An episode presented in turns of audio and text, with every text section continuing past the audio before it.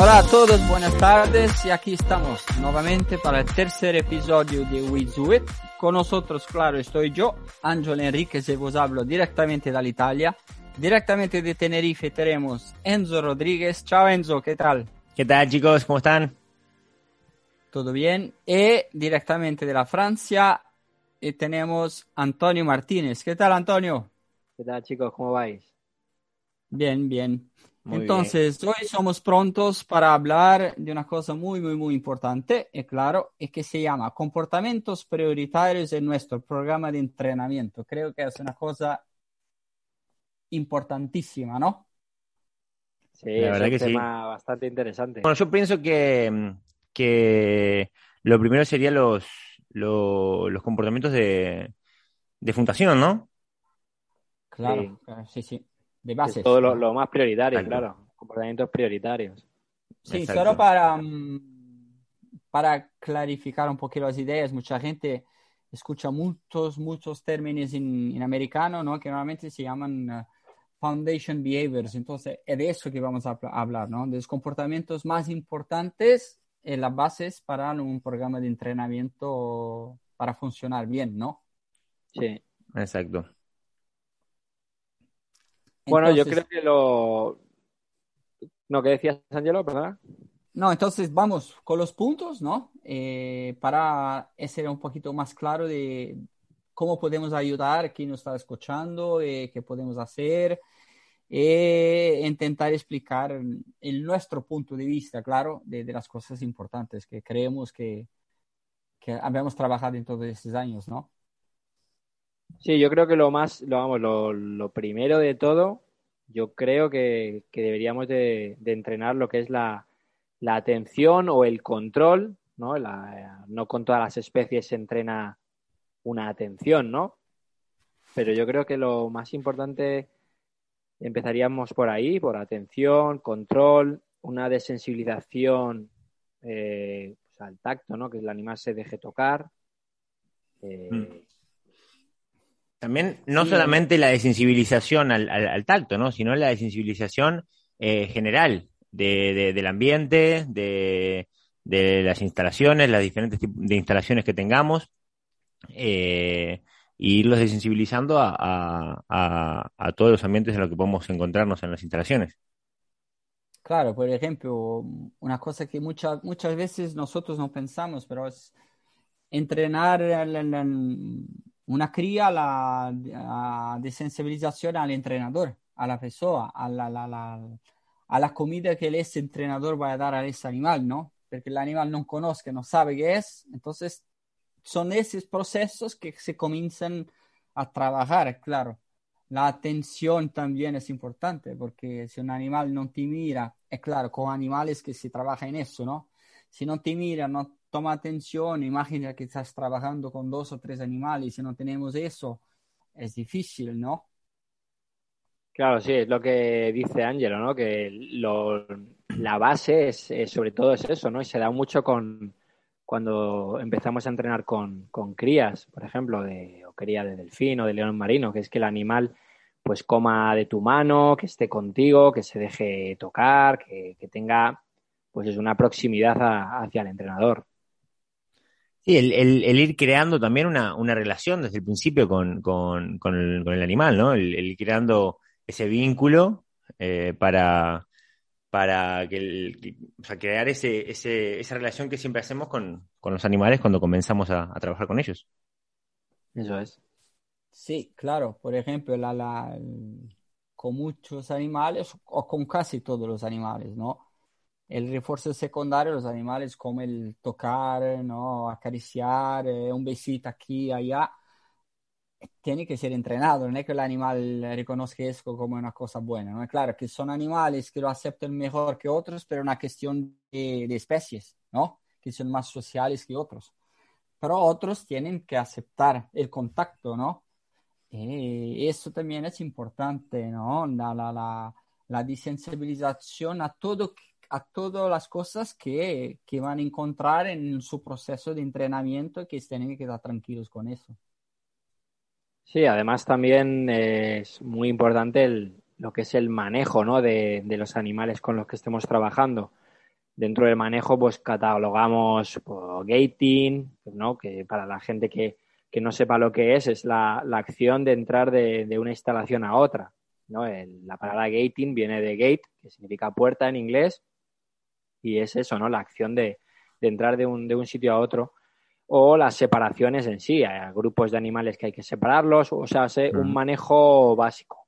Exacto, el gating es el proceso de, de, atravesar de un punto A a un punto B por una puerta. Por ejemplo, nosotros cuando llegamos a casa y entramos a casa de nosotros, después que abrimos con la llave, estamos haciendo un gating. Si podemos hacer una cosa muy fácil así, ¿no?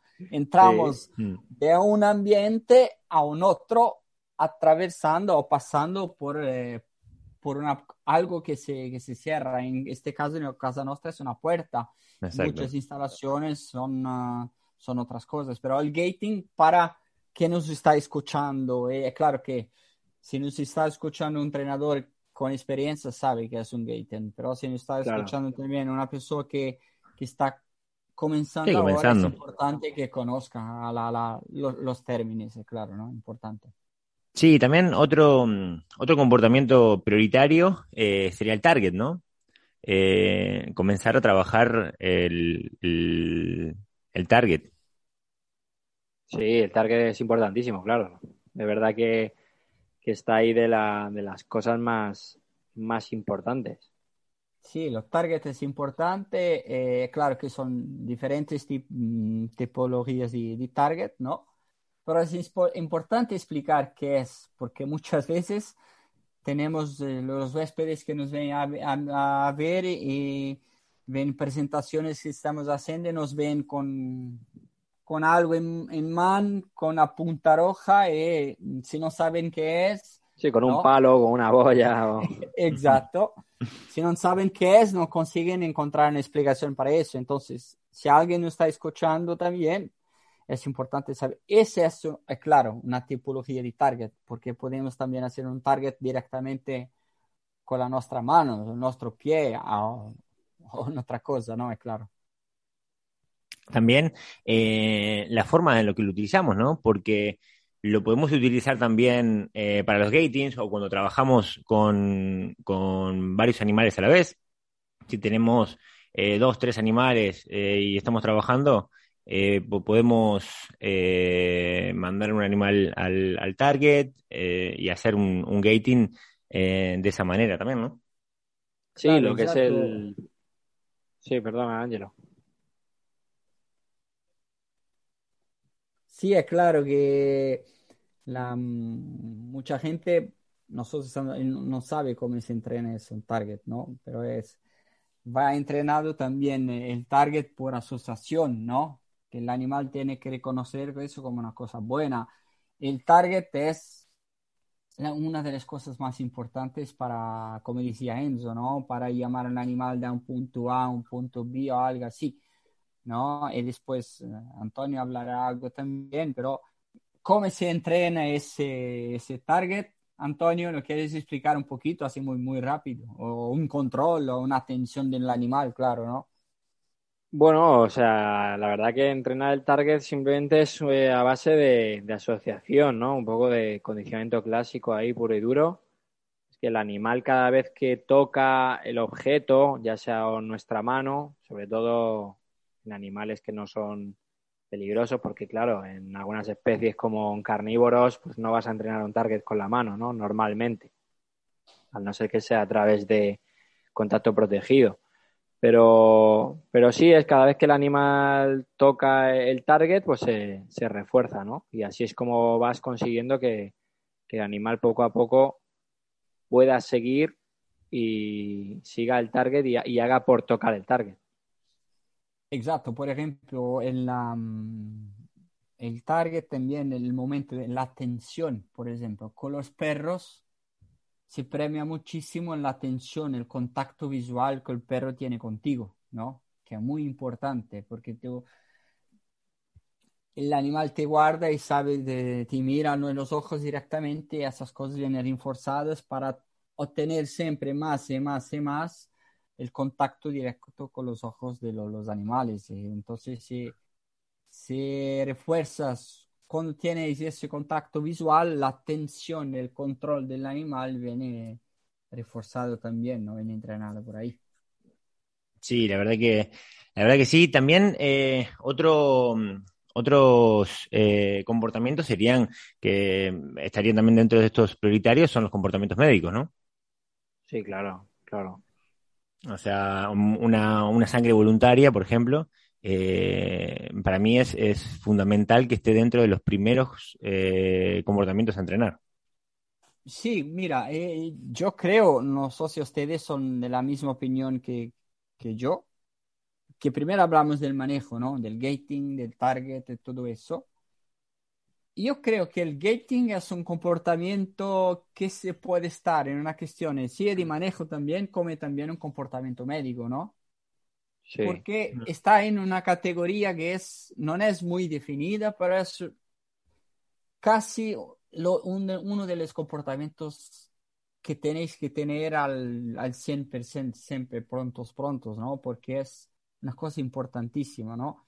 Yo creo que el gating se puede también meter un poco en, la, en los médicos, pero es claro, si mm. vamos a hablar de los médicos específicos, claro, son, son otras cosas, ¿no, Antonio? No, sí, lo que decía Enzo, por supuesto, la sangre importantísima, pero hay otro comportamiento que a veces se nos olvida, que es súper importante porque lo damos ahí por hecho y no todas las instalaciones lo tienen o lo tienen al 100%, que es el pesaje, el peso de los animales. O sea, sabéis que hay en animales que a lo mejor no es tan importante pesarles muy a menudo, ¿no? Y a lo mejor con un, con un pesaje al mes o así puede bastar. Pero hay otros animales, como pueden ser las aves, que, el pesaje es importantísimo. O sea, que los animales voluntariamente se suben a la báscula y, se puedan pesar es, algo vital, vamos.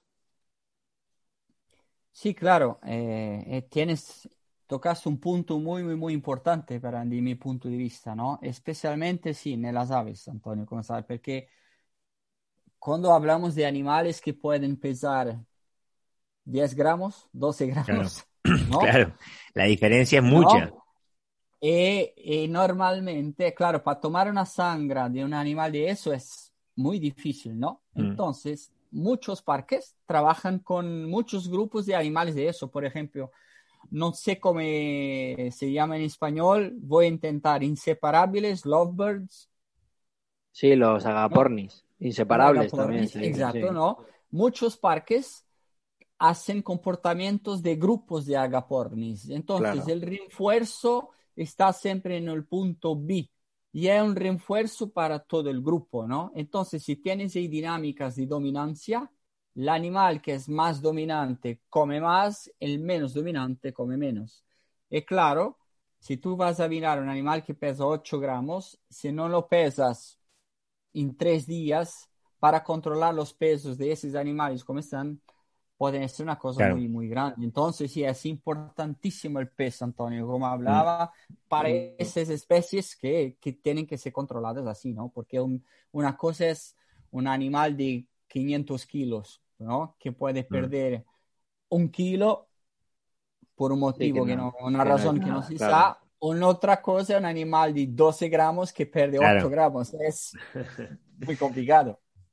Sí, después, en, los, mamíferos marinos, eh, por ejemplo, eh, nosotros eh, solemos pesar una vez a la semana. No sé cómo es el, en el caso de ustedes, chicos. Una vez. Sí, una, vez, también. Nosotros también, una, una vez a la semana pesamos también, sí. Bien. Bueno, después, eh, otros comportamientos eh, sería mm, el. hablamos de la sangre, ¿no? Sí, claro. Bueno, la, sangre, Lo, que, les comenté antes, para mí está dentro de, de, los primeros.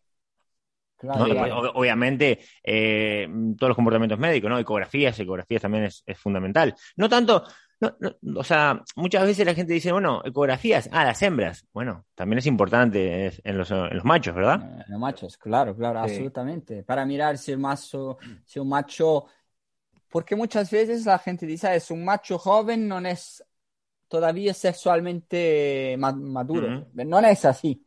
Entonces, tú lo tienes que controlar si es verdad eso o no, ¿no? Porque a veces, si tienes un grupo de jóvenes, crezcan mucho más, más rápido, ¿no? Sí. Sí, vamos, también la hidratación, por ejemplo, en, en mm. delfines o en leones marinos a lo mejor no tanto, no, no se ve tanto, pero, pero en delfines es un comportamiento súper importante. Sí. Después, hablando también de, este tipo de, comportamientos, ¿no? Está eh, que necesitamos a la hora de realizar unos, unos comportamientos médicos, una sangre voluntaria, una hidratación, eh, tenemos que tener también un equipo experimentado, ¿verdad? O sea, mm, para realizar mm, algunos, algunos de los comportamientos médicos. Sí, claro porque mm, son de las cosas más importantes que nosotros tenemos que tener el control de la salud del animal, ¿no? Porque comportamientos, por ejemplo, ¿no? Una, un guacamayo vuela, es normal volar, ¿no? Sí. Pero no es normal, obviamente, hacer una, una sangre voluntaria con él. Entonces, como son comportamientos diferentes y uno es más prioritario, como el control de la salud del animal. Y claro, si trabaja un chico que tiene poca experiencia, ahí va a infechar la, la, la, confianza del animal y todo eso, que es una cosa que nos puede crear problemas en el futuro, claro, ¿no?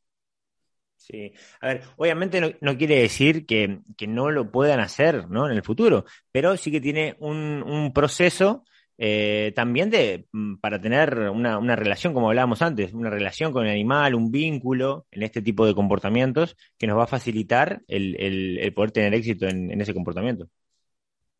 Mira, yo hablando de eso, ¿no? Claro, como dices tú, ¿no? entrenadores jóvenes tienen que aprender también, entonces mm, lo pueden hacer, pero yo creo con uh, no nacer en, dal cero, entrenar, pero hacer algo ya entrenado con al, al, lado con supervisión. Exacto, al lado de un supervisor. Pero hablando de eso, me acordé ahora mismo de un, de un, episodio que yo creo que ustedes lo conocen también, que un día um, escuché que en Ramírez y me dije que ellos tenían la alchera en un beluga que se perdió, le hacía la sangre muy, muy bien, pero un error de entrenamiento, perdió ah, confianza y tuvieron casi dos años nuevamente a entrenar ese comportamiento.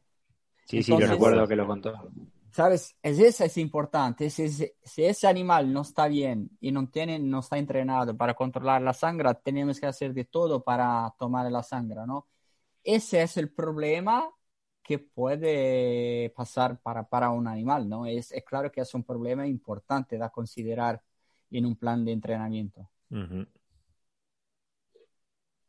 Sí, luego después de los comportamientos médicos, por supuesto, cuantos más se tengan, siempre son siempre mejor para, para garantizar el bienestar de los animales con los que con los que trabajamos. Luego, yo creo que es importante también comportamientos dinámicos, ¿no? Sobre todo nosotros que trabajamos como mamíferos marinos, pues son comportamientos que los entrenadores siempre disfrutamos entrenando y, y los animales es muy bueno para ellos a, nivel físico, ¿no? Pues que corran o que salten o que naden rápido. Yo creo que eso es algo también bastante interesante. Sí, la verdad que sí. Es, es algo muy importante. Sí, yo creo, por ejemplo, claro, con animales que están con nosotros da cuando nazcan son importantísimos también, más importantes todavía, ah, también creo, para animales hoy como hoy muchos animales son recuperados, ¿no? Algo pasa y vienen en zoológicos, por ejemplo, ahí ahora me acuerdo uno que es un rinoceronte que estaba ahí al, bioparque de Valencia, ¿no? Que tenía un comportamiento estereotipado, ¿no? Mm. Yo creo que para esos animales entrenar comportamientos dinámicos es importante porque lo, los estimula a hacer algo para, para variar un poco y quitar un poco esa estereotipía de, mm. de su mente, ¿no? Otros, otros comportamientos, otros comportamientos que, que ayudan mucho a, a, a, ese tipo de situaciones es el entrenar los comportamientos cognitivos. Sí, sí, sí, comportamientos donde se desarrolla ahí ese movimiento mental, ¿no? Como, como me acuerdo, como lo que entrenaste tú con, con Sana, ¿no? Con tu equipo ahí en, en Jungle Park. En Jungle Park. que, bueno, lo tienen, tienen, por cierto, el, el, artículo en, en, nuestra página web eh, sobre cómo extinguimos ese, ese comportamiento de regurgitación gracias a, a bueno, un gran trabajo del equipo y, utilizamos eh, varios comportamientos cognitivos como el, distinguir figuras, el, asociar un objeto a, una señal. Y bueno, tenemos eh, bueno, el, artículo y también tenemos vídeos en, en YouTube, en nuestro canal de YouTube. Sí, verdad, de mirar seguro. Sí, me acuerdo, por ejemplo, hablando de comportamientos cognitivos, me acuerdo que aquí, aquí también nosotros a, a Zomarín habíamos entrenado las grullas coronadas. Eh, tenemos um, cuatro animales que están en, una, en un área de exposición donde entra mucha gente, ¿no? Los huéspedes. Eh, están con, con, flamingos, con pelícanos, de eso. Eh, claro, ya, ya tienen ahí mucho, muy, mucho arriquimiento, ¿no? Porque gente diferente siempre que entra los mira de muy cerca. Todavía queremos dar algo más para los animales, ¿no? Hacer algo más para ellos. Entonces, en esos cuatro animales entrenamos ellos a, a, mirar un color, ¿no? Cuatro colores diferentes para cuatro animales. Entonces mezclábamos un poquito los targets del color y ese animal tenía siempre que reconocer el mismo color. Entonces, sí, es importante para estimular la mente de, de los animales, ¿no? Y come comportamientos cooperativos. Yo miré una volta una vez también como en arricchimiento a SeaWorld. Tenía ahí uh, esa agua, ¿no? Que andaba muy fuerte en la, en la alberca para el animal disfrutar un poquito, pero funcionaba si un otro animal um, tastaba un, un, un, botón. Sí. Entonces, un para tener el agua, el otro, el otro tenía que tastar sí. el botón, ¿no? Y después se se trocaban, ¿no? Esas cosas así, si se mete para, para enseñar también los animales a, a, colaborar juntos, para cooperar, ¿no? Y eso fortalece también mucho, mucho, mucho, mucho las relaciones entre los animales, ¿no? La estructura social. Sí, lo, yo creo que los comportamientos que, que tú comentas, Ángelo, comportamientos de cooperación y de socialización son, son también vitales, ¿no? En un programa de entrenamiento porque porque eso hace que nuestros animales al final se, se relacionen mejor entre ellos, eh, tengamos muchísimo menos problemas comportamentales o de agresiones o, o, cualquier tipo de estereotipia, como mencionabais antes. Es algo también muy importante. Sí, claro, es como un trabajo de equipo, ¿no?